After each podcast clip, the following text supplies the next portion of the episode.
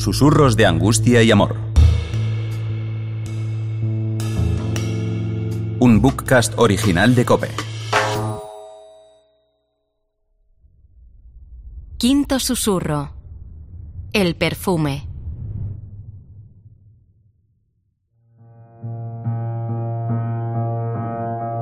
En verdad os digo, uno de vosotros me va a entregar. Los discípulos se miraron unos a otros perplejos por no saber de quién lo decía. Uno de ellos, el que Jesús amaba, estaba reclinado a la mesa en el seno de Jesús. Simón Pedro le hizo señas para que averiguase por quién lo decía.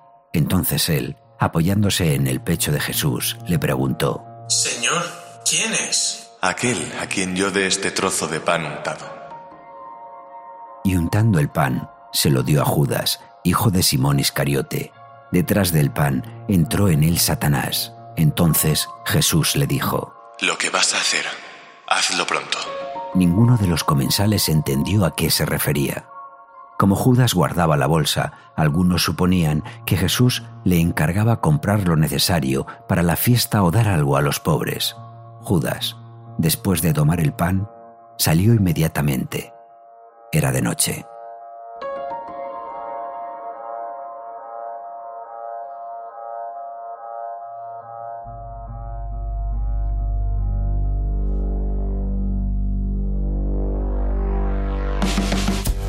Qué frío tan intenso sigue haciendo. Los recuerdos se me agolpan como si pretendiera que fuera un cálido refugio. Es como si sin quererlo estuviera repasando mi vida desde que Jesús apareció en ella. ¿Qué cambio ha dado? ¿Cuántas experiencias vividas? Se quedaron todos sin saber qué decir. Pero nadie preguntó o comentó algo. Más bien parecía que estaban embriagados por el aroma del nardo y por el masaje con que esa mujer acariciaba los pies de Jesús con sus cabellos. Vale que mi opinión sobre ella se esté cambiando un poco, pero ¡qué asco! Lo de esta mujer parecían los preliminares del acto íntimo de una pareja. No sé cómo se dejó tocar Jesús en público por una mujer y de esa manera no se dio cuenta de que nos puso en evidencia a todos. ¿Y estos compañeros de camino no se dan cuenta de nada? ¿Tampoco saben? Pero si hasta le besó los pies. Besar una mujer a un hombre en público y además en los pies es intolerable. De una prostituta, ¿qué se puede esperar? Es verdad que en aquel momento yo vi enseguida el perfume como un despilfarro, un despropósito, porque habría costado un dineral. También es verdad que dije lo de los pobres a ver si Jesús se fijaba en mí, pero no, él estaba a otra cosa en ese momento. Solo ahora soy capaz de entender que no hacen falta las palabras para hablar, decir o contar lo que pasa en nuestra vida.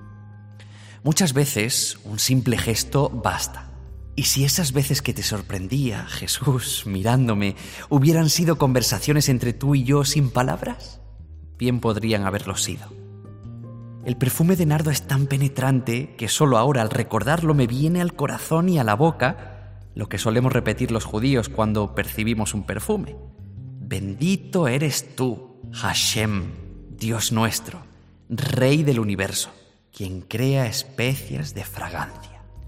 En aquel momento fui incapaz de recitar nada porque el enfado me podía. Qué ocasión más desperdiciada. Podía haber sido más comprensivo, aprender de tu paciencia con aquella desconocida, pero no, no supe. Solo ahora entiendo que incluso a tus pies, Jesús, el nardo puro nada vale si no se mezcla con las lágrimas. El frío de la noche con el suave viento me trae el aroma de los olivos y del romero y del tomillo. Son aromas secos, ásperos. No quiero interpretarlos como un mal presagio, aunque realmente es el nardo uno de los aceites perfumados con los que se embalsama a los muertos. No, no tiene nada que ver mi recuerdo del perfume de nardo con una próxima muerte. Y menos con la tuya, Jesús. Porque yo no te entrego para que te maten. Lo dejé claro. Y si puedo, así lo volveré a recordar cuando se acerquen a ti. Desde que he salido de la celebración de la Pascua, me voy sintiendo cada vez más solo. No sé cómo explicártelo. Más que solo voy sintiendo soledad y angustia. Te sigo contando algo sobre el perfume y la mujer que te acariciaba los pies. Aunque es verdad que me enfadé y que no entendí nada en su momento. Ahora te confieso que desde aquel día Cada vez que percibo aroma a nardo, siento la necesidad de arrojarme a tus pies y hacer como ella, contarte mi vida, decirte todo lo que no he sido capaz de expresar por miedo, inseguridad, enfado, ego o sencillamente porque nunca supe cómo empezar. Ahora veo que es muy sencillo y que podría haberlo hecho con solo sentarme a tus pies y no decir nada. ¿A qué huele el silencio? ¿A qué huele la angustia? A algo horrible, siniestro, frío.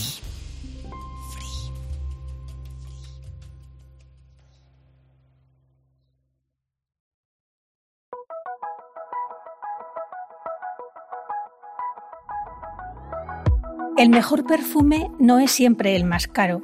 Una sencilla agua de espliego y de rosas, una destilación de limón, laurel y tomillo son suficientes para perfumar. Los hay más envolventes como el nardo, el jazmín o la canela.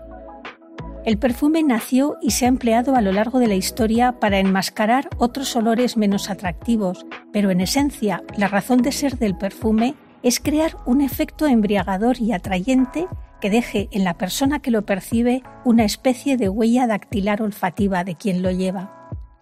Los perfumes reaccionan de manera diferente sobre cada piel, podríamos decir que se personalizan solos.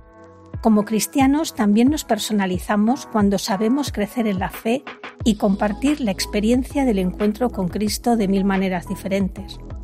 La relación con Cristo, con Dios, siempre es personal y subjetiva, por eso, nuestra manera de darlo a conocer al mundo tendrá infinitos matices olfativos, como el perfume, y todo el mundo podrá percibir qué bien huele la buena noticia y que, siendo igual para todos, tiene notas olfativas muy personales para cada uno. Susurros de Angustia y Amor es un bookcast original de Cope.